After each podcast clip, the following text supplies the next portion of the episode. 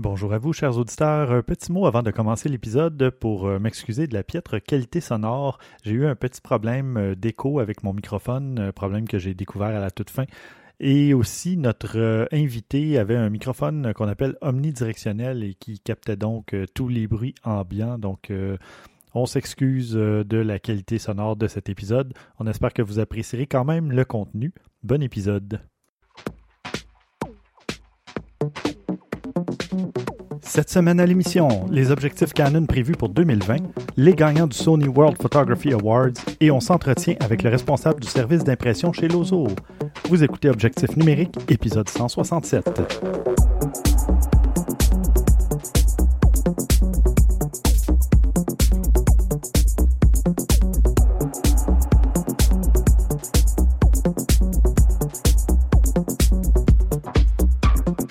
Stéphane Vaillancourt au micro. Je suis en compagnie de Pierre-Luc Grolot. Salut Pierre-Luc. Oui, salut Stéphane. Hey, comment vas-tu? Ça, va très très bien. Et toi? Oui, très bien. Euh, toi, ça a l'air que tu es pas mal occupé ces temps-ci. Tu travailles euh, des, semaines euh, de, des semaines de 7 jours ou presque.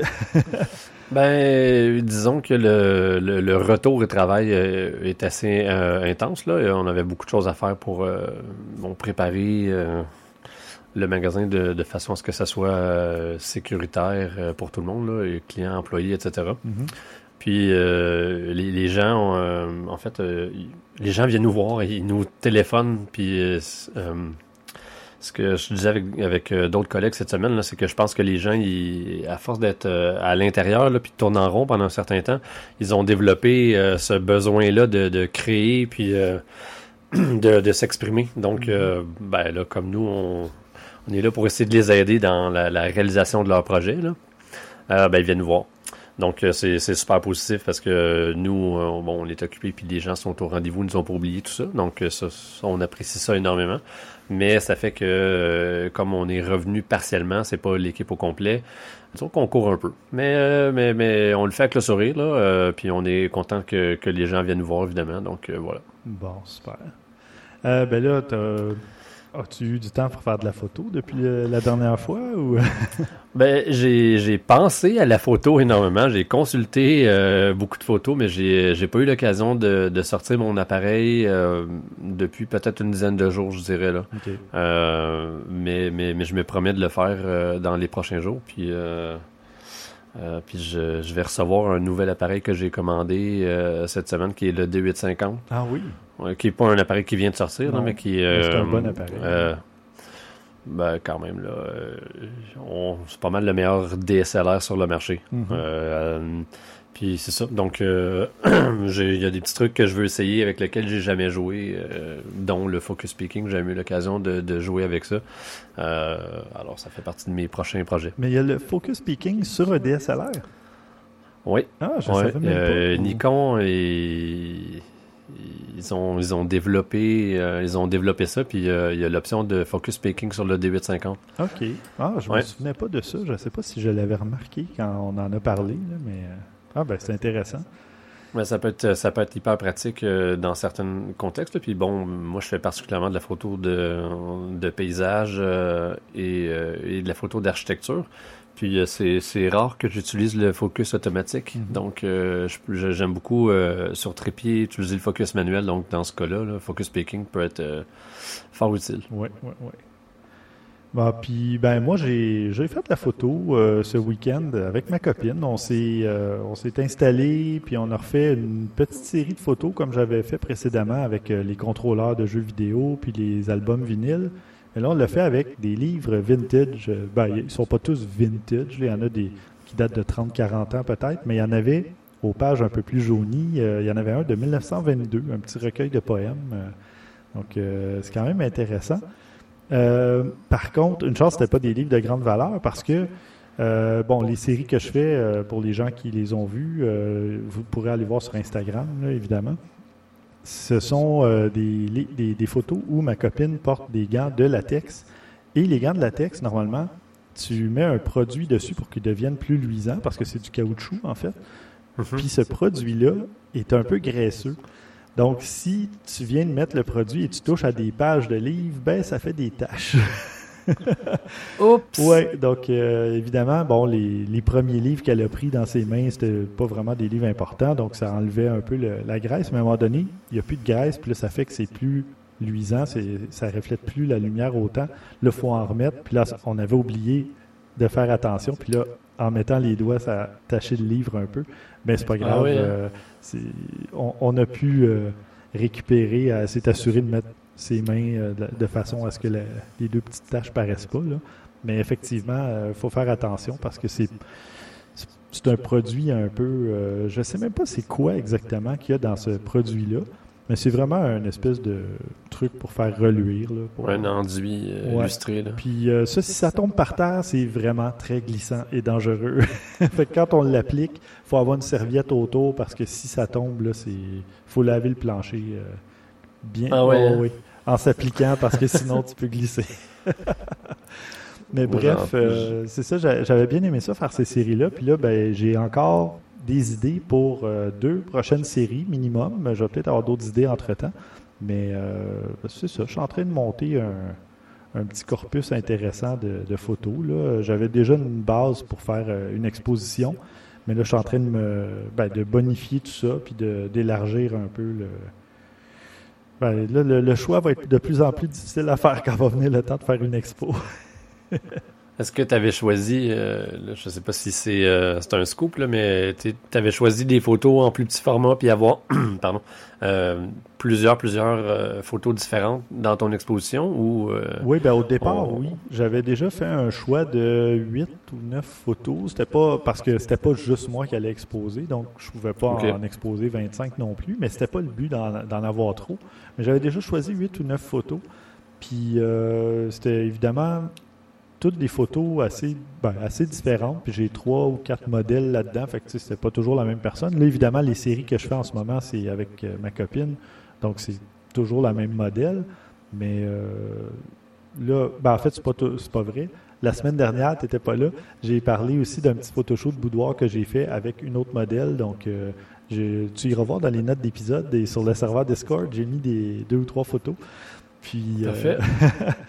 mais c'est ça, j'ajoute petit à petit. Puis euh, c'est ça, le but, c'est que ça soit pas nécessairement toujours avec la même modèle, la même personne, même si elle aime beaucoup, beaucoup se prêter au jeu. euh, c'est c'est super le fun. c'est intéressant à faire comme exercice parce que Ouais. elle est toujours prête à se prêter au jeu. Mais évidemment, Là, vous avez commencé quelque chose aussi. Là. Ben Euh, oui. on, on est passé, euh, bon, on a fait les disques, là, vous avez fait les livres, puis euh, vous aviez fait les contrôleurs de jeu. Mm. Donc, euh, là, c'est comme un suspense pour savoir c'est quoi le, ouais. le prochain. Ben, il y avait déjà eu un photoshoot avec elle et une autre modèle où il, avait, il était en train comme de jouer aux échecs, en train de simuler une partie d'échecs et tout ça. OK. Puis, bon, j'ai pas beaucoup de, de photos qui étaient à mon goût à ce moment-là, mais il y en a peut-être deux ou trois là, que je pourrais te montrer à un moment donné si t'es curieux. Mais c'est ça. mais quand même, je suis en train de. Tu sais, y avoir pensé à ce moment-là, j'aurais pu faire justement une série avec soit des jeux d'échecs, j'en ai trois différents quand même ici. Euh, j'aurais peut-être pu faire quelque chose comme ça avec l'autre modèle pour varier, ou on verra. Peut-être que j'aurai une autre occasion euh, de- de- d'en faire d'autres. Mais euh, bon, je, m'étire. je vais faire un, un 24 minutes comme euh, Christian et Maxime s'amusent à me, à me remettre sous le nez de temps en temps. C'est pas le but. J'ai, pas fait tant de photos que ça depuis le dernier épisode, mais bon, c'était quand même euh, agréable de pouvoir sortir l'appareil photo puis euh, s'amuser. Euh, en- ça, en fait, c'est toujours agréable, même si euh, il n'en ressort pas là, la photo de l'année. je pense que le- juste de se dégourdir un peu les maninges, là, puis de, de Ouais. utiliser notre appareil, ça, ça- en fait, ça nous rappelle à quel point on aime ça. Ben, dans mon cas. là. Oui, puis il faut aussi que je, j'investisse un peu plus de temps et d'efforts et que je m'amuse à travailler la lumière aussi parce que je, je le fais beaucoup en lumière naturelle, un peu par paresse, euh, honnêtement. Là. Euh, je, je suis équipé, j'ai trois flashs, j'ai des softbox, j'ai un, un backdrop, là, une feuille de. un rouleau de Ouais, papier scène, noir, c'est ça, pour faire des, des fonds noirs et tout ça. Faut que je sorte mon, mon équipement puis que je m'installe et tout ça, mais des fois ça prend du temps, donc euh, Mais le, le fond de scène, euh, puis, puis là, ça c'est, je vais dire par déformation professionnelle, là, si, si tu trouves pas un endroit où tu peux garder euh, les, les deux les deux trépieds avec la barre puis le, fond de scène déjà toujours installé. Oublie ça, ça reste dans le garde-robe ce truc-là. Hein. C'est ça. Ben, pendant deux ans, il est resté monté ben, juste ici dans pour ceux qui regardent l'émission sur YouTube parce qu'on va l'avoir en vidéo. Mais il était dans mon bureau, devant les fenêtres en fait, mais le papier était toujours déroulé pour laisser la lumière rentrer. Puis je l'ai au début de la pandémie, justement, du confinement, j'ai dit, ah ben là, je vais passer beaucoup de temps dans le bureau, je vais le voir à tous les jours, puis ça m'empêchait de...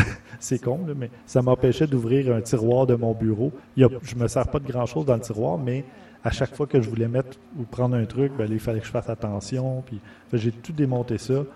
Et là, ben, j'ai pas d'endroit où il est mis en permanence. Et là, ça me tente pas toujours de sortir, ranger, etc. je comprends. C'est pour ça. Mais un jour, euh, je, vais, je vais le réinstaller. Euh, dans un avenir rapproché, je vais réinstaller tout ça, puis euh, je vais, m'amuser.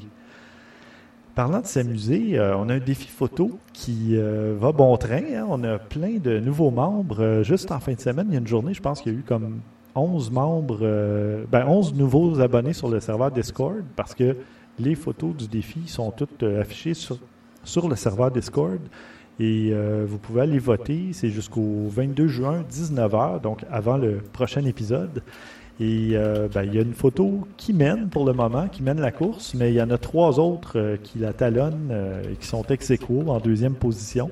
Donc, si vous n'avez pas déjà voté pour votre ou vos photos préférées, ben, je vous invite à aller vous créer un petit compte sur le serveur Discord. Vous n'avez pas besoin d'être membre Patreon pour ça. Et euh, ben voilà. Euh, euh, attendez un peu. Oui, ben c'est ça. Le lien va être évidemment dans les notes d'épisode. Puis vous cliquez tout simplement, vous faites un like, vous cliquez sur le pouce sous la ou les photos que vous aimez. Puis on va déterminer une photo gagnante le 22 juin au moment d'enregistrer le prochain épisode.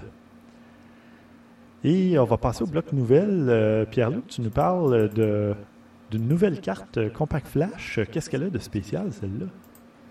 En fait, euh, c'est c'est pas tout à fait une Compact Flash, c'est une c'est CF Express. Ah oui, CF qui, Express. Euh, qui, qui, est le nouveau le nouveau format après XQD qui qui selon moi annonce annonce l'avenir là. Ben, j'ai dit Compact Flash parce que CF techniquement je pense que ça veut dire Compact Flash là, mais c'est CF Express. Oui, mais non. c'est ça. Euh, donc CF, CF Express, euh, physiquement, elle est identique à la carte XQD. OK. OK. Donc, euh, les boîtiers qui prennent les cartes XQD en ce moment sur le marché, il y en a plusieurs qui, via une mise à jour du micro-logiciel, pourra être compatible avec la CF Express. Dont les Nikon Z, je pense. Oui, Nikon Z6, Z7. Ensuite de ça, Canon 1DX Mark III. Euh, le prochain Nikon D6. Euh, puis ça ressemble à ça, je crois, pour le moment. Il euh, y, a plus, il y a d'autres appareils là, qui utilisent la XQD, mais à date, là, les, les, les manufacturiers n'ont pas annoncé qu'il y aurait une comme une rétrocompatibilité. Mm-hmm. Donc, ça va rester à suivre. Mais, mais là, dans le cas qui nous concerne, Delkin, ils annoncent la sortie d'une carte 2 terabytes euh, qui est quand même là euh, assez rapide, merci, en termes de, vitesse de lecture et d'écriture. Ça va, je vais vous donner des, stats, puis on comparera avec des cartes SD normales, puis vous allez faire le saut, je pense. Euh, donc là, les 2 Tera, on parle de 1730 mégabits seconde en lecture, puis 1430 mégabits seconde en écriture. Ok, oui. Mais, oui. Disons, on compare avec une, euh, une SanDisk 32 GB ou 64 GB assez standard, merci. Là.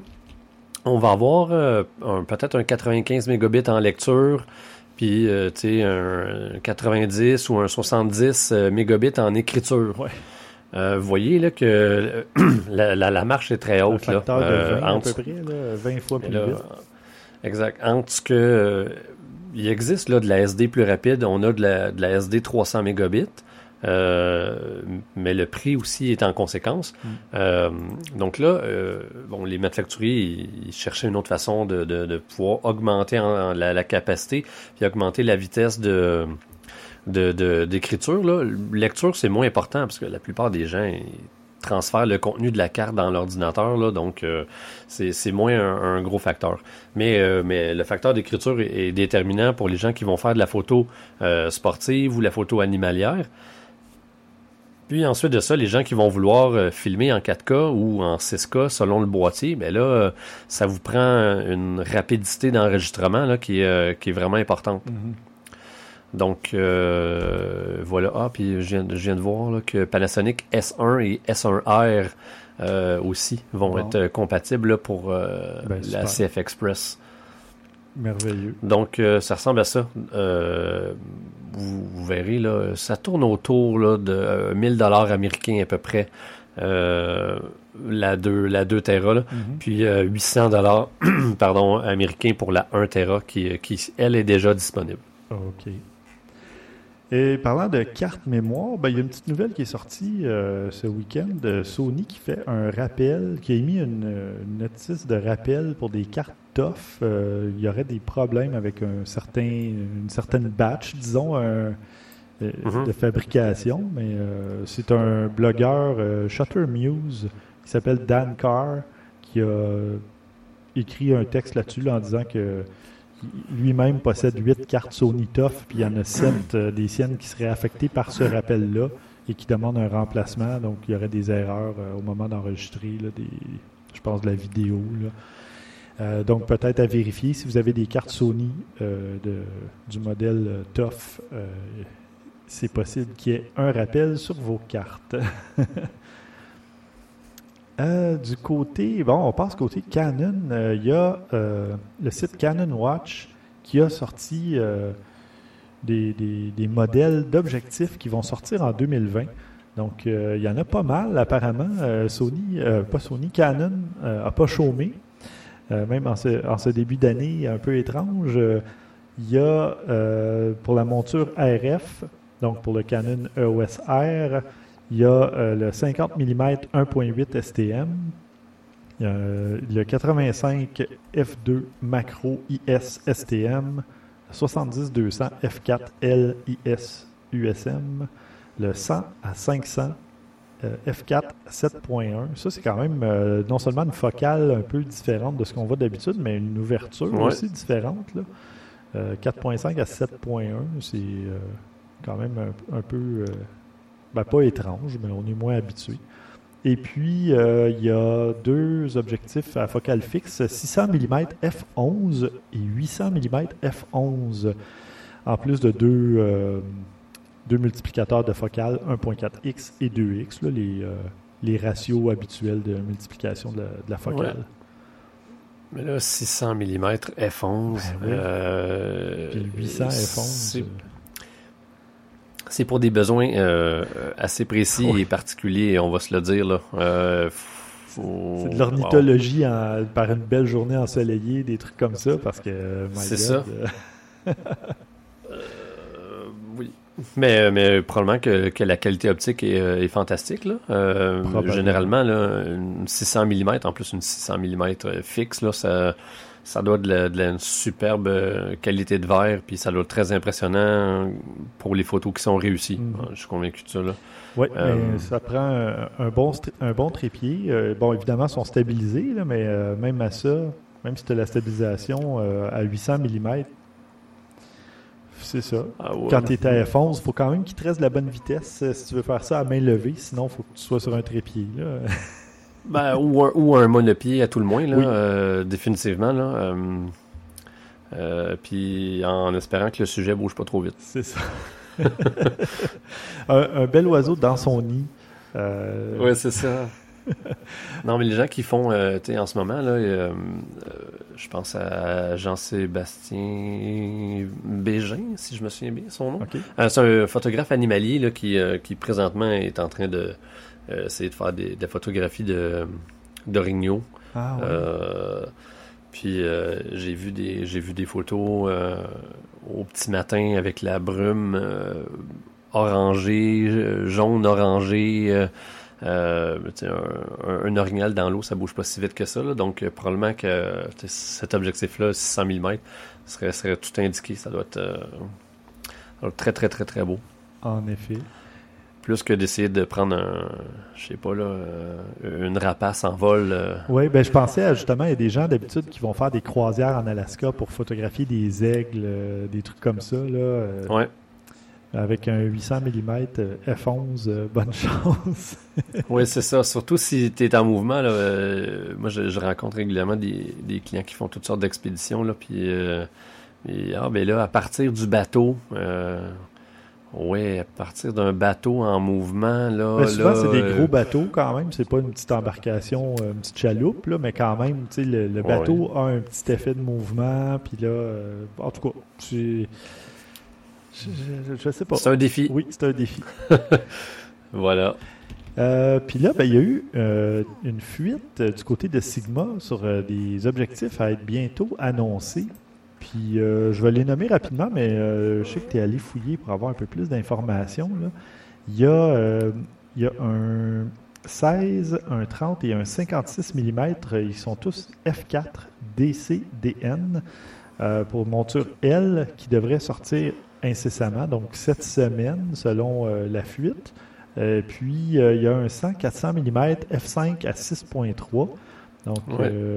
c'est ça. Il y a vraiment... Ça, ça dit Sigma Stage, 18 juin, euh, 15 heures euh, Central Eastern Time, puis 9 heures... euh, donc, c'est ça, le 18 juin. Donc, si jamais vous écoutez le podcast le 18 ou après, ben, vous pourrez euh, avoir plus d'informations à ce niveau-là. Mais toi, tu es allé chercher de l'info, je pense, sur la 400, la 100-400, hein, c'est ça? Ouais, ben c'est parce qu'en fait, c'est, c'est une série d'objectifs qui sont déjà hyper populaires euh, dans le cas du euh, pour les DSLR, Mhm. euh, en, en monture Canon, en monture Nikon. Puis euh, souvent, là, les, c'est des montures plein, euh, plein cadre, là, mais, mais j'ai envie de dire que souvent, les gens qui utilisent ces, euh, ces objectifs-là, euh, en plein cadre, ils vont euh, essayer d'utiliser un multiplicateur. Puis sinon, ils vont être sur du APS-C. Euh, je pense à tu es en, en Nikon avec un D500 où là, on se retrouve avec une 150-600. Euh, F5 à 6.3, donc c'est quand même hyper intéressant. Mhm. Euh, puis Mais là, bon, chez Canon, ça- Excuse-moi, Oui. je me demandais justement, quand tu mets un, un objectif pour plein capteur, là, pour capteur plein cadre, sur un Ouais. APS-C, tu perdrais pas un stop de lumière? Parce que le Non. capteur est plus petit, comme non? Ça, ça non, revient au c'est juste le- la multiplication de la focale qui va être différente. OK. Bon, je pensais Euh, que ça- selon, selon le facteur euh, de multiplication, là, Canon, Nikon, il est un peu différent. Là. Ouais. Euh, là, ça- en fait, ce que ça fait, c'est que celle-là, ça élargit quand même vraiment le choix. Euh, là, il y avait déjà les, il y avait des 100 400. Mhm. Euh, il y avait des 150, on a encore des 150-600 que Sigma offre en deux versions, là, la version contemporaine puis la version sport. Donc là, on, comme, on a une offre qui est quand même assez variée. Là. Les gens ont le choix. Puis euh, là, ils, ils vont vers le 100 miroir ou euh, la 100-400 pour euh, Sony monture E. Mhm. Donc là, c'est tous les, les pleins cadres Sony euh, A7 euh, ou A9. Puis euh, la monture L Panasonic où là, ça va être S1, S1R. Ok. Euh, donc voilà. Là, je suis. Mais ça fait quand même un. Ça fait longtemps là, que Sigma, euh, on va dire, sème. Ils sèment des indices euh, ici et là que ils veulent vraiment développer euh, le marché du sans miroir. Là, puis bon, en même temps, il serait fou de pas le faire évidemment. Là. Ouais. Euh, mais ils ont une recette qui est déjà éprouvée, qui est fantastique là, parce que ils sont hyper populaires ces objectifs-là en, en format DSLR. Mhm. Donc là, ils- bon, ils- au niveau de l'ingénierie, ils ont peut-être un peu d'adaptation à faire au niveau de- du mécanisme à l'intérieur, mais sinon, c'est la, c'est presque le même moule, c'est le même verre. euh, Vas-y, on met ça dans un tube, euh, on sort ça, puis, euh, puis ça- ça- ça- ce que ça fait, c'est que les gens qui, disons, qui sont chez, chez Sony, il y en avait beaucoup qui avaient un Metabone ou un Speed Booster avec des objectifs Canon. Mhm. Ben là, au lieu d'être obligés de faire ça, peuvent se débarrasser de ça, parce que bon, c'est jamais l'idéal, puis juste le... Il n'y a pas vraiment de terme en français de, de ça, là, mais la bague d'adaptation Speed Booster donne un stop de plus, Oui. euh, en, en même temps que te donne euh, euh, la possibilité d'avoir le, le focus automatique. Ben là, vends ton matériel Canon, là, si tu es en Sony, puis tu peux aller te chercher un, objectif Sony qui, c'est sûr qu'au niveau de la, mise au point, ça va être, ça va être plus rapide, là, parce que ça a été conçu pour le, système sans miroir. Ben, Sigma avait sorti un adaptateur, justement, euh, un peu comme, pour faire comme Metabones, mais euh, qui donnait le, le, focus automatique, etc. Mais c'était pas super rapide, je l'avais testé. C'était bien. MC11, là. Hmm? Ouais, MC11, c'est le, le modèle de, de Sigma. Euh, ben, c'est pas, c'est pas l'idéal non, non c'est ça. Fait que ça dépend si justement tu aimes vraiment ton objectif Sigma qui était pour monture Canon ou que tu viens de changer à Sony puis tu veux garder cet objectif-là en attendant d'en trouver un équivalent. Mais éventuellement, il va falloir penser à. C'est toujours mieux d'avoir l'objectif qui fait sur ta monture. Évidemment, si tu fais de, la, mise au point automatique et que tu veux pas que ça cherche, etc., c'est sûr qu'en mise au point manuelle, bon, tu peux, tu peux fonctionner, là, mais si tu restes en mise au point automatique pour une raison X, là, euh, c'est toujours préférable, évidemment, d'avoir la même marque, euh, ben, en fait, la même monture que ton, ton boîtier. Il y a aussi une question de, de coût. Là. Le, le Metabone Speed Booster, euh, ça vaut quand même 900 quelques dollars. Là. Oui.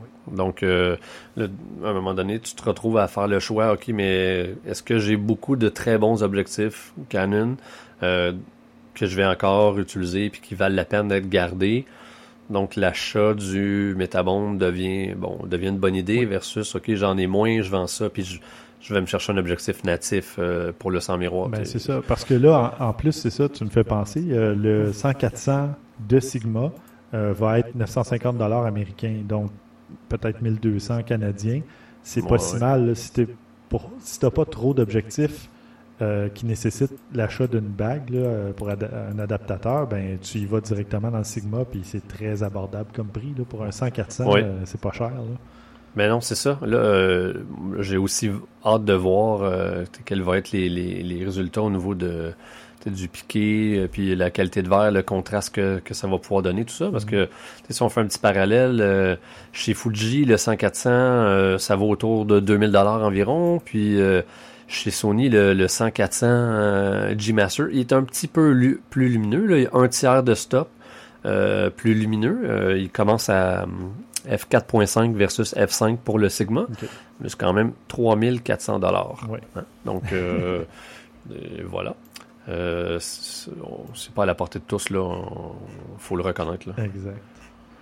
Bon, mais ben, parfait. Ça fait euh, le tour de ces rumeurs et ces futures annonces. Puis, ben, c'est vrai, là, j'ai les gagnants de deux compétitions il y a euh, ceux du Sony World Photography Awards euh, qui ont été euh, dévoilés il y a quelques jours, une semaine environ. Et puis, vous irez voir les photos. Je vais mettre deux liens, en fait, dans les notes d'épisode parce qu'il y a des gagnants, disons, de... Ben, pas toutes catégories confondues, mais tout niveau confondu. Puis, il y a des gagnants de catégories professionnelles aussi qui ont été annoncés. Donc, euh, côté architecture, on a une canadienne. Euh, après ça, on a du côté euh, créatif, on a Discovery. Je ne sais pas si c'est une, découverte en ce qui les concerne. sinon, on a la photo documentaire, il y a de la photo environnementale, de paysage. Tu iras voir la photo de paysage qui est faite par Ronnie Bennert. C'est un Benher, pardon. c'est un Allemand. C'est euh, assez minimaliste, mais vraiment intéressant. Puis, euh, il y en a. Celle qui, euh, qui, a accroché mon œil, là, c'est, c'est, celle qui a gagné la, photo de l'année pour l'Amérique latine. c'est, un, c'est quelqu'un qui vient de l'Uruguay. Oui. Puis c'est, c'est une photo qui est fantastique. oui qui est comme quelqu'un couché sur des grandes feuilles de palmier. exact. Euh, avec euh, des vêtements qui ressemblent un peu plus traditionnels. Puis euh, à, sa, à sa gauche, là, à notre droite sur la photo, mm-hmm. on dirait que c'est une vue de haut de la forêt. Puis là, il y a de la, je sais pas, c'est très très texturé, il y a quelque chose de, de c'est hyper organique comme comme, euh, comme image, c'est vraiment. En tout cas, ça, c'est mon genre de photo. Euh, puis c'est la première. euh, quand on ouvre le lien, oui, ben c'est ça. montrer aux il fait beaucoup de, de photos de paysages et de territoires en- menacés, si on veut, là, par les minières et les, les entreprises qui vont faire de la, dé- de la déforestation. Puis dans Mhm. l'autre lien que je donne, le deuxième lien, il est gagnant de la ca- catégorie créative. Puis tu vas voir, c'est un peu le même genre. C'est une femme qui est couchée sur de l'herbe euh, sur la droite de la photo. Puis à gauche, tu vois une mine, puis c'est vraiment rouge la couleur, puis une mine vue de très haut, donc c'est minuscule ce que tu vois. Donc ça devient semi-abstrait si tu ne portes pas attention vraiment aux détails. Et ça fait tout euh, un contraste, toute une dichotomie, si tu veux, entre les deux côtés de la photo. C'est vraiment intéressant à voir. Donc, euh, évidemment, ben, pour les auditeurs, euh, vous irez voir dans les notes d'épisode. Puis peut-être que je vais insérer dans l'émission, euh, dans la version vidéo de l'émission, euh, quelques extraits, là, quelques images de ces gagnants. En tout cas, euh, euh, vous perdez pas votre temps à aller voir ça parce que c'est c'est de la photo de, de, de très haut niveau. Puis euh, vraiment, c'est toujours aussi impressionnant, là, ce, ce genre de, de concours-là. Oui, oui.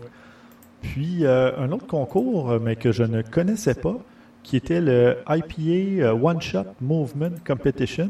Donc, c'est un, c'est une compétition qui regarde à travers le mouvement de- d'objectif d'un photographe dans tous les aspects de la vie, qui montre le changement, le développement, le mouvement, la, croissance, si on veut, autant au- en termes physiques, politiques, euh, social ou euh, artistiques. Donc c'est vraiment euh, spécial, c'est vraiment cool comme photo. Il y, a, il y en a de, tous les styles. Il y a des trucs, ça a l'air vraiment abstrait. Il y a du light painting un peu. Euh, tout ce qui peut décrire un mouvement, qui peut décrire soit la vie, etc.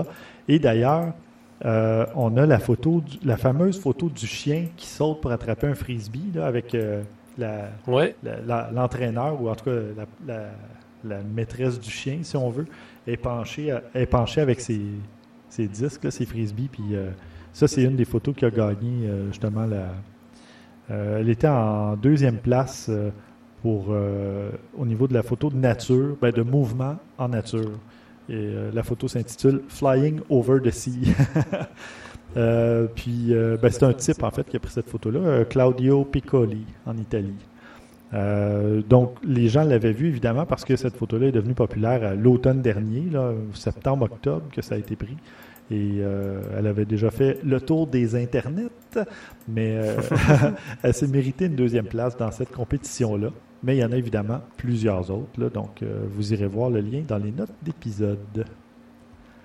Et si vous appréciez le contenu que l'on vous offre, que, l'on produit pour vous, ben on a besoin d'un petit coup de main. euh, si vous voulez bien euh, soutenir Objectif Numérique euh, grâce à une petite contribution sur notre Patreon, vous pouvez choisir le niveau de soutien selon ce que vous voulez recevoir en retour. Ça peut être l'écoute en direct de nos enregistrements, des épisodes exclusifs, une critique photo que moi ou que un membre de l'équipe va faire, un cours photo privé avec nul autre que moi-même et beaucoup plus. euh, vous pouvez changer le montant d'un mois à l'autre, vous pouvez arrêter, reprendre, etc.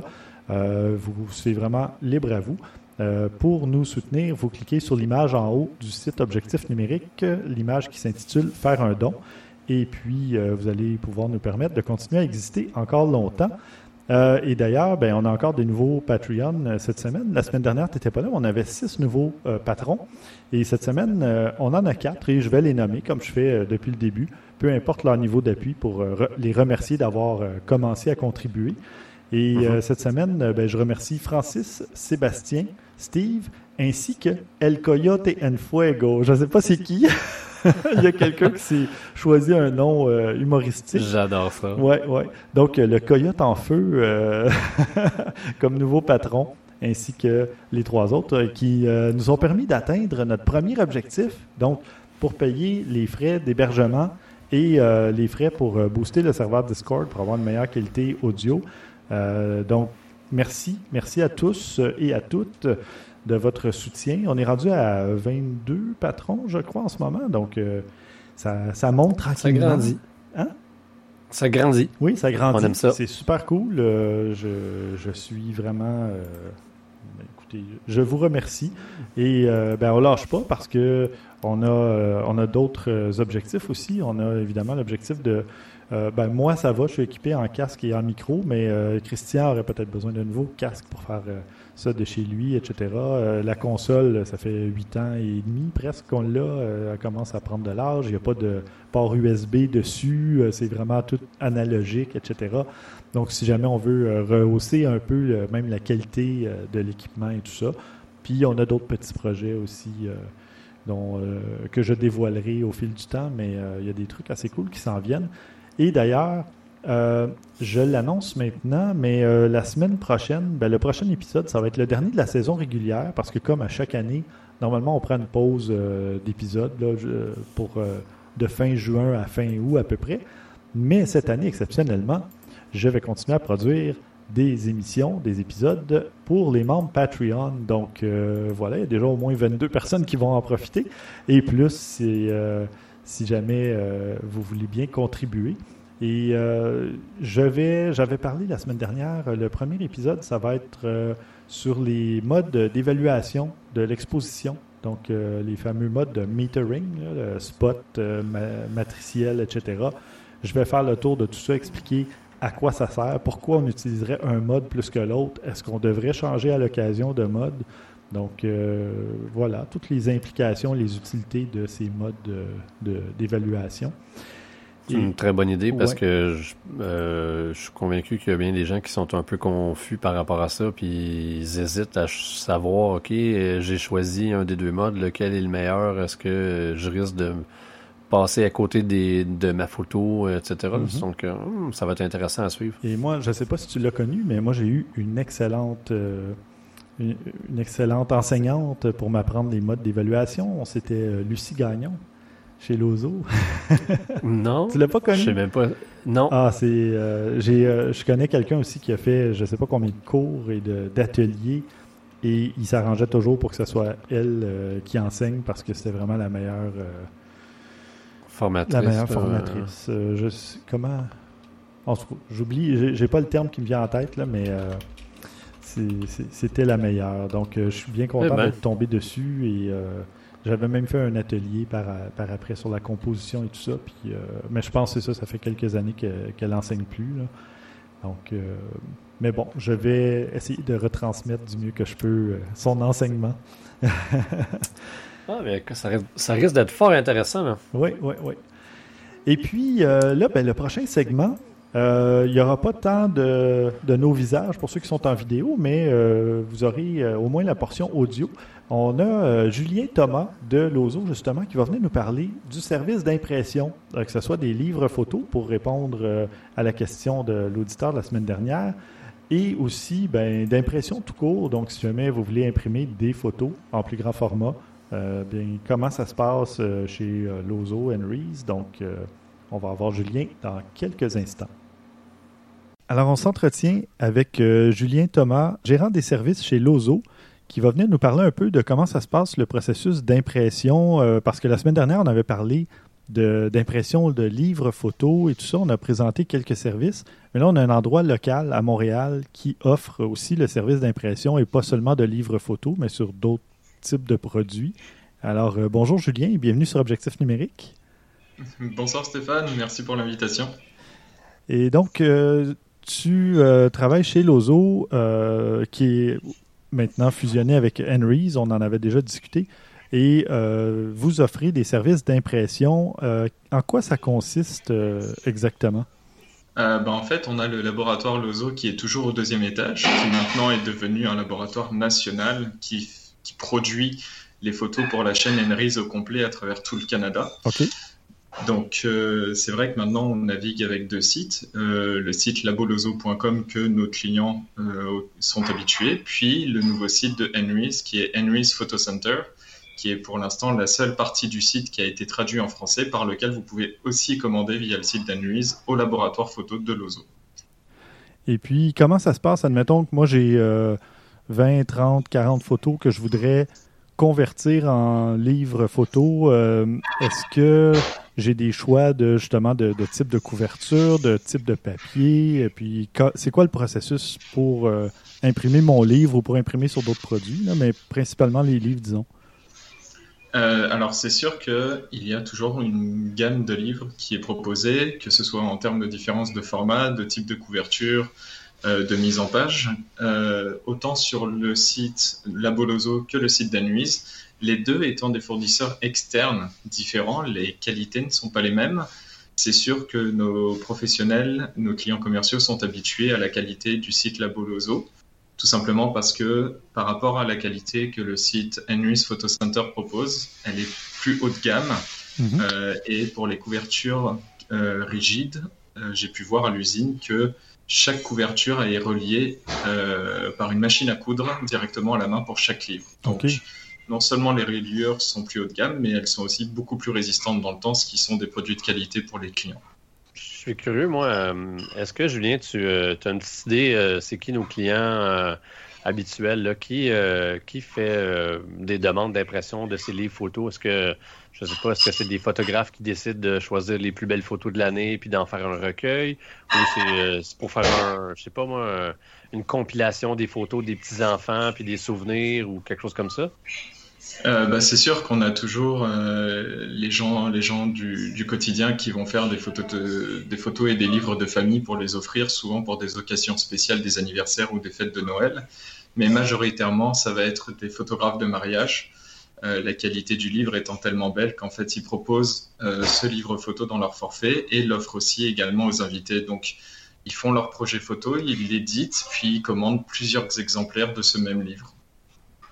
Parfait. Ah, c'est cool. Hmm. Donc, c'est ça. C'est vraiment un produit qui marche très fort. OK. Mais donc, euh, on peut partir, admettons, moi, je veux me faire un livre photo pour le plaisir, ou alors je suis un photographe puis je veux sortir un livre photo quand même de qualité. Et là, on a aussi jusqu'aux albums de mariage de, très haute qualité et, compagnie. on a vraiment toute la gamme finalement. Exactement, on a même quelques jeunes photographes qui, euh, après leur exposition, ont fait un livre photo des photos qu'ils ont publiées lors d'une exposition pour en faire le, souvenir de l'exposition, puis pouvoir acheter le livre à la fin de celui-ci. Mhm. Parfait. Donc euh, toutes les possibilités sont, sont bonnes. Et puis, euh, ben, j'imagine qu'il y a plusieurs formats aussi. ça commence à quel format un livre photo, puis on peut aller jusqu'où ça peut partir du livre qui tient dans la main, euh, qui se transporte dans la poche euh, pour montrer à ses amis, ses voisins, sa famille, euh, jusqu'au jusqu'au livre grand format pour justement garder dans la bibliothèque puis prendre plaisir à le partager avec tout le monde. Et disons, quelqu'un veut imprimer un livre, ça commence à partir de combien pour le, le, plus petit format Donc ce serait à partir de 15 dollars. Ok, oui, on voit, c'est ça, il y a du 4 par 4. C'est en pouces, évidemment, mais 4 euh, par 6 pouces. Donc, c'est environ 10 par 15 cm. Puis, ça va jusqu'à du 9 par 12 pouces. Donc, 9 euh, pouces, c'est quoi? 25, 22 cm par 30, quelque chose comme ça. Oui, c'est ça, ça oui, c'est du 20-30, oui. Donc, 20-30, euh, on parle de 21 pour une vingtaine de pages. Puis après ça, c'est un prix par page. Donc, c'est quand même vraiment très abordable. 75 sous la page. Puis là, en couverture rigide, euh, c'est ça, on le voit sur le site de Henry's. Euh, il y a quand même une très grande variété. OK, intéressant. Je prends des notes. ah, et disons que moi, je, en tant que photographe, là, je voudrais, je prépare une exposition. Puis je veux m'imprimer du 8 euh, par 10 ou du, je sais pas moi, quelque chose d'un peu plus gros. Euh, il y a des types de papier différents sur lesquels on peut imprimer, euh, il y a évidemment des qualités de papier et tout ça. Qu'est-ce qu'on peut faire? C'est quoi les, possibilités, disons, là, si moi je veux faire une, exposition photo puis je veux imprimer mes, photos sur du plus grand format un peu? Ben, alors en fait, il y a deux possibilités, donc ça dépend de la grandeur des photos, mais mettons si c'est du 4.6 au 12.18, ça va être sur la Noritsu en chimique. Euh, qui va proposer du papier Fujifilm Premium euh, mat ou brillant. Après cela, au-dessus du 12-18, on propose les impressions jet d'encre parce que nous avons deux machines jet d'encre qui sont des Canon Pro 2000 et Pro 4000. Donc là, on est vraiment sur des machines vraiment professionnelles sur lesquelles on peut proposer trois types de papier. Donc on a euh, un luster chez Fujifilm, qui est à la fois un semi-brillant, semi-mat, mais qui est un papier très intéressant, qui a un très bon rapport qualité-prix. Mhm. On a du papier d'aluminium, qui est euh, très utile pour les gens qui font beaucoup de photos de structures, de montagnes ou euh, de lacs en noir et blanc, parce que c'est quelque chose qui ressort très bien. Puis pour finir, on a le papier Anemule, le Museum Etching, qui est le plus beau papier au monde. Euh, dans le fond, c'est vraiment le plus haut de gamme du papier qu'on peut faire. Et actuellement, on essaie d'obtenir la certification Anemule au laboratoire. Donc avec la pandémie, ça s'est mis un peu sur pause. Mais justement, on était sur le point de développer cette gamme. Pour cela, il faut tenir trois papiers minimum. Puis les deux autres choix sur lesquels on s'est porté, c'est le William Turner et le German Etching. OK. Bon, je, m'y connais un peu moins, mais quand même, euh, j'étais allé justement, juste avant la pandémie, j'en avais parlé sur l'émission, que j'étais allé euh, voir et toucher les sortes de papiers et tout ça, et je trouvais ça vraiment intéressant justement d'être sur place et de pouvoir regarder et toucher et dire, OK, je veux que ma photo ait donne cette impression-là, non seulement au visuel, mais qu'on voit et qu'on sente la texture du papier. Et euh, je me souviens pas si c'était du Animal que j'avais touché, mais il y avait un ou deux papiers qui m'avaient vraiment euh, qui m'avaient tapé dans l'œil, disons. Oui, bah, c'est vraiment important de toucher le papier parce qu'effectivement, il faut avoir la sensation, la texture, puis surtout un papier comme euh, euh, le Museum Etching, c'est un papier qui est un petit peu jaune, donc et qui fait, qui est un peu, qui est un peu canson, qui a du relief parce qu'il fait quand même 350 grammes, mmh. donc euh, c'est très très beau dès qu'il s'agit de faire des photos de roches. Par exemple, mettons c'est une photo du Grand Canyon ou d'un safari en Afrique. Ah, c'est le papier à choisir. C'est, ça va ressortir, ça va être magnifique. Même sur un mur, dans un cadre, on va pouvoir voir la texture du papier. Ok, ok. Parfait. Ben, moi, je fais pas vraiment de. Ben, je fais un peu de paysage à l'occasion, mais pas autant, disons, que, que Pierre-Luc. je fais plus un peu de, de portraits ou de. Ouais, ben, je fais plus de portraits ces temps-ci ou de l'événementiel. Donc, il y a toujours des gens dans, mes, photos. Puis, euh, Mais c'est pas grave. Euh, j'avais quand même une bonne idée en tête. Puis, ça va être surtout du noir et blanc, mais peut-être pas justement avec le, papier d'aluminium parce que ça, c'est plus pour des textures justement de, relief aussi ou de dans l'eau, j'imagine, des, des, trucs comme ça. Ben, le, papier euh, métallique, là, pour ce qui est euh, des photos d'architecture, par exemple, ou ah des structures, comme euh, disait Julien, là, ça, ça, ressort vraiment très, très, très bien. bon, le papier d'art anémule, ça fonctionne bien pour le portrait, mais, mais c'est effectivement, c'est bon de savoir que les couleurs sont un peu plus chaudes. Mm-hmm. Donc là, on s'adapte. Dans, notre traitement, on peut peut-être jouer avec la, la balance des blancs différemment. Euh, puis on peut faire des petits échantillons là, sur euh, euh, genre du 4 par 6, si je me souviens bien, là, pour avoir une idée de quel serait le rendu. Parce qu'avant d'imprimer des, des, grands formats, puis de réaliser, OK, ben, peut-être que mon traitement aurait pu être différent ou les couleurs ne ressortent pas comme j'avais voulu, là, mm-hmm. on suggère aux gens, je suis certain que tu, es d'accord avec moi, là. C'est ça on propose un coupon à 2 dollars pour faire soit un test de résolution, soit un test couleur. Puis en fait, on va sélectionner une partie de la photo à un pour un, puis on va l'imprimer sur une bande test. Ouais, ok. Non, c'est une bonne idée. Ouais, ouais, ouais. puis, euh, puis le, c'est sûr que dès qu'il s'agit d'impression jet d'encre, si vous, en l'occurrence, vous voulez faire des impressions noir et blanc sur du jet d'encre, le mieux est de nous apporter les fichiers en TIFF et surtout de laisser les calques RVB sur l'image. Mhm. Ok. Ouais, ouais, ouais. Faut surtout pas aplatir le calque ou le convertir. Il faut juste désaturer l'image à 100%. Parfait. Ben, déjà, ça donne euh, une très bonne idée. C'est parfait. Donc, on voulait compléter avec euh, l'impression des livres photos, mais là, on est allé un peu plus loin, justement, avec de l'impression photo tout court. Ça va peut-être répondre à la question euh, de quelqu'un d'autre, quelqu'un d'autre qui n'osait pas la poser. Mais moi, en tout cas, je me, je me, posais un peu la question, mais c'est sûr que je vais aller faire un tour, justement, pour faire des petits, des petits tests d'impression, puis euh, réévaluer le papier, puis voir euh, justement qu'est-ce qui, pourrait faire ressortir le mieux euh, mes clichés. Et d'ailleurs, Julien, ben, tu es photographe aussi, tu fais de la photo. Tu te spécialises en, en quoi exactement? Est-ce que les gens peuvent aller voir un peu ce que tu fais comme photo? Oui, bah là, là pour le moment en fait, j'ai pas un feed qui est très qui est très rempli tout simplement parce que je l'ai entièrement effacé puis je suis en train de repartir à zéro. Ok. Donc euh, j'ai 31 publications à date. Mais c'est pour la simple et bonne raison que j'ai décidé de me respécialiser dans mes contrats en pellicule. Ok. Moi, mon but est d'abandonner complètement le numérique, en fait. OK. Ah, et les, les publications que tu as en ce moment sur ton compte, c'est de la pellicule? Alors, en partie, oui, ça commence. Euh, les premières publications, non, c'est du numérique, c'est de la photographie de produits que j'ai fait pour des marques ici à Montréal qui sont des marques locales. Euh, puis, euh, depuis peu récemment, mes six dernières photos qu'on peut voir, en fait, les plus récentes, sont de la pellicule. Ok, parfait. De toute façon, c'est précisé dans les commentaires puisque justement, c'est ça que je veux mettre en avant. Ah oui, ok.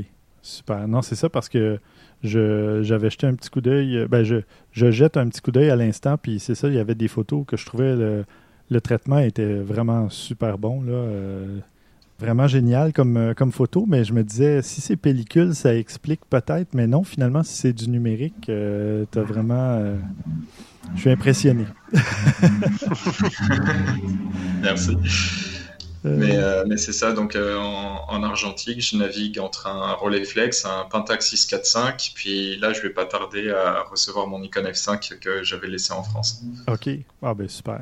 Comme ça, j'ai vraiment toute la panoplie. Rolleiflex, c'est euh, du plein cadre. le Pentax, c'est un moyen format. Oui. C'est ça. Hein? Ouais, bah, le Pentax, c'est du 645. Ouais. le Rolleiflex, c'est du 6.6. Puis, euh, puis bon, bah, le F5, c'est du 35 mm. Donc, euh. ouais. ouais, le 645, je l'avais eu, euh, je pense, 24 heures entre les mains quand. Pas longtemps après sa sortie, il y avait un représentant Pentax qui était passé me, me le prêter un peu. J'avais. Ouais, c'est tout un appareil aussi.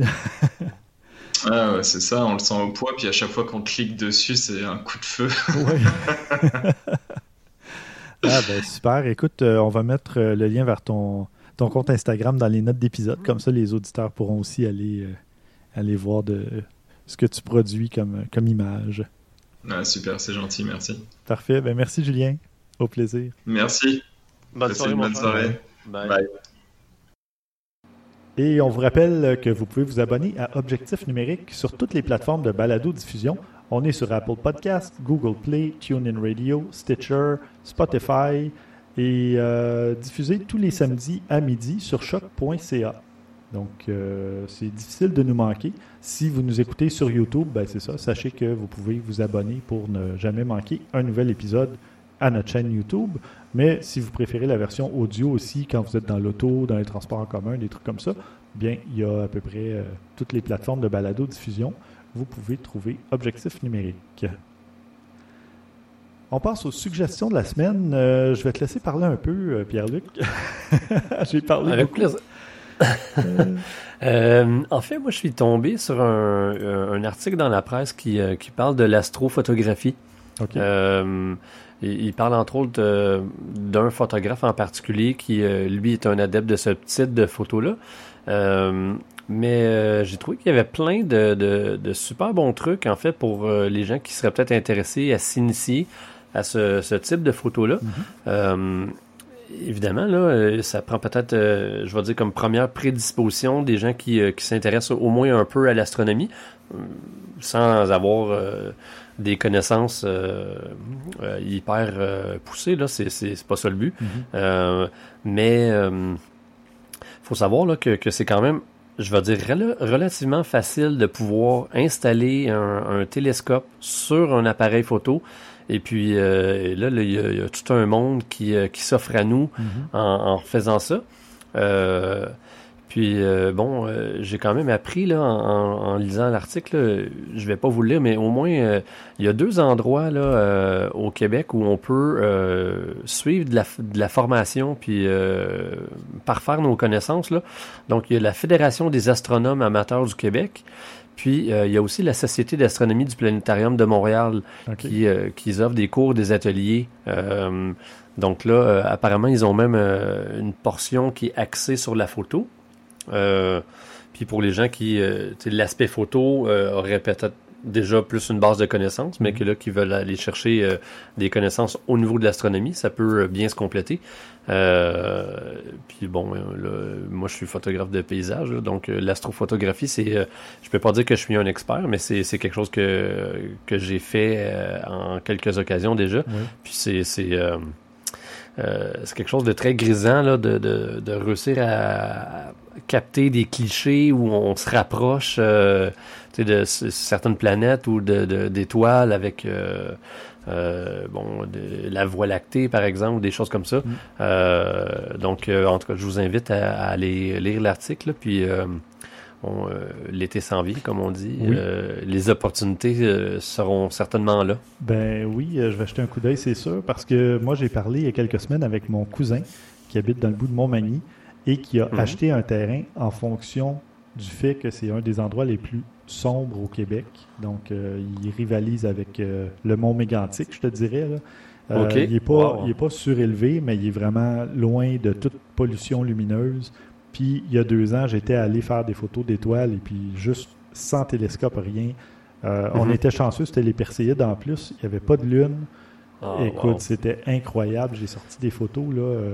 Je t'enverrai le lien parce que je les ai déjà mis, j'en ai parlé dans un épisode, là, mais je t'enverrai le lien, euh, mon petit album Flickr que j'ai fait, je me suis amusé. Euh, c'est, disons, la deuxième fois que je photographiais des étoiles, parce qu'on est quand même au Québec, c'est rare qu'il n'y ait pas de nuages. Euh, quand il y a des nuages, quand il n'y a pas de nuages, ben souvent tu as la lune, ça va pas bien, ou en tout cas, il y a toujours quelque chose. Donc là, ce soir-là, ben, sans vouloir faire de jeu de mots, ben, les astres étaient alignés. Et c'est le cas de le dire parce qu'on voyait Mars, on voyait Saturne, on voyait euh, Jupiter. Et lui, il y a des ah. télescopes. Il, s'est fait ce qu'il appelle un mini mont Hawaii. Puis euh, il y a deux télescopes. Puis je ne sais pas à combien, c'est quoi le facteur de multiplication, je me souviens pas, là, mm-hmm. mais j'ai vu les anneaux de Saturne dedans très clairement. C'était incroyable. Maintenant, prendre une photo de ça, c'est une autre histoire. Peut-être que ça sera mon défi cette année. Je ne sais pas si je vais être en mesure de mettre mon appareil après le télescope ou quoi, mais euh, ça, pourrait être intéressant. Mais sinon, juste d'avoir la voie lactée dans ta, dans, ta photo, euh, euh, c'est assez incroyable. Mais bon. C'est quand même relativement facile à. De, pour s'initier, quelqu'un qui aurait un, objectif euh, dont l'ouverture est assez grande, là, euh, au moins 2.8, euh, là, mhm. puis sinon, c'est peut-être un peu plus grand que ça. juste de, de, de, trouver, on va dire avec une 24 mm ou une 35 mm, là, de s'installer avec un élément qui serait peut-être au premier plan, là, je pense, à, je sais pas moi, une vieille grange ou un, un, un, gros arbre, puis de, de, de mettre le focus à l'infini de se mettre à ISO 3200 ou ISO 6400 euh, sur trépied, puis faire une pause euh, de, de 30 secondes euh, avec un appareil, là, sans que ça soit un appareil comme super méga performant. la plage dynamique là, devrait vous permettre là, dans Lightroom, dans Photoshop, il y a, plein de, de, tutoriels facilement réalisables mm-hmm. pour aller aller faire ressortir les étoiles qu'on, puis là, euh, c'est tout en beau ce contraste-là, -là, d'avoir un élément au premier plan qui est comme en clair-obscur, donc on voit juste les formes euh, euh, noires et le ciel qui lui est illuminé. Là. J'ai, fait ça justement. J'en ai fait une avec une grange en avant-plan, puis j'en ai mhm. fait une avec des arbres, puis au loin, je pense que c'est la ville de Joliette qu'on voyait. Non, c'est pas vrai, parce que j'étais pas.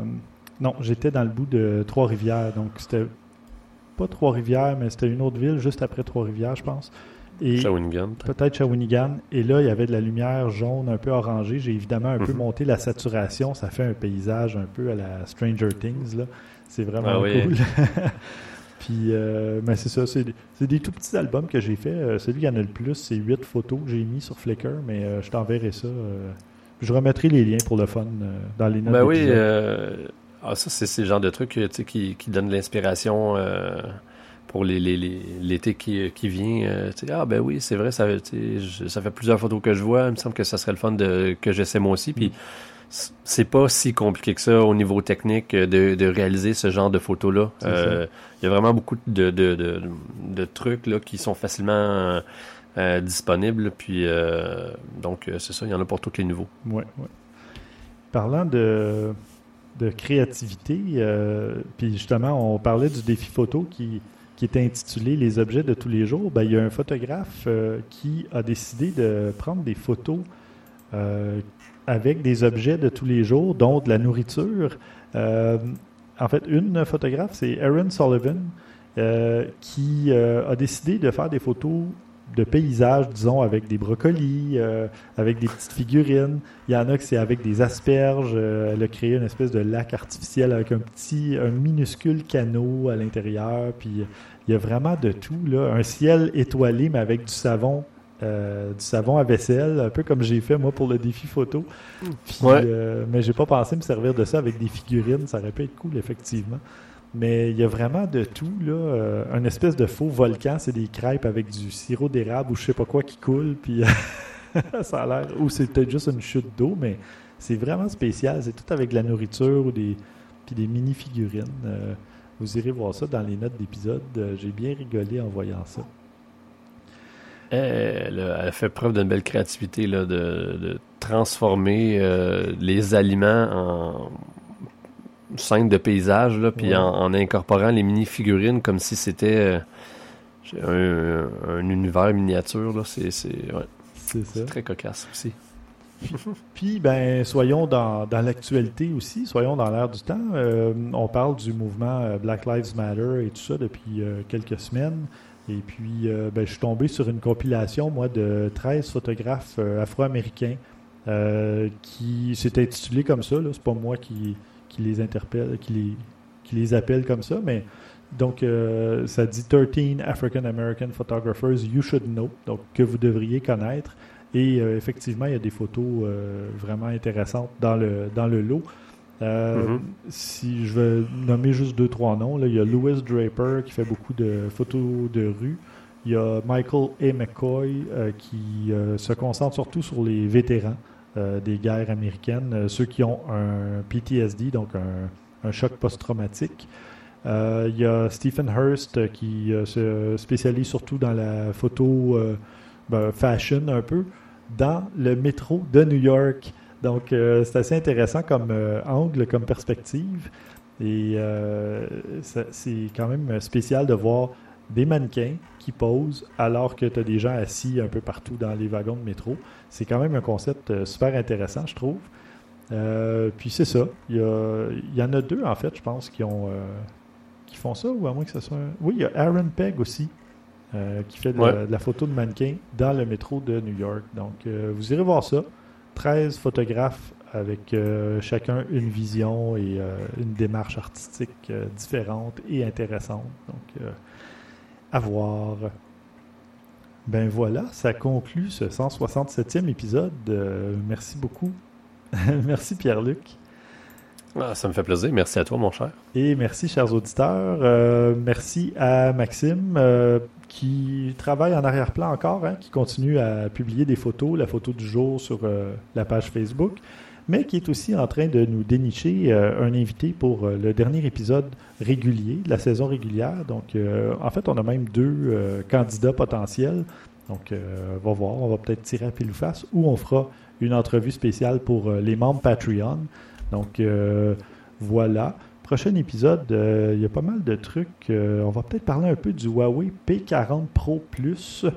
Euh, il y a l'auteur de la photo qui a fait planter des milliers de téléphones Android qui s'est manifesté sur les internets. On va parler un petit peu de ça aussi. Puis un paquet d'autres trucs. Donc, à ne pas manquer.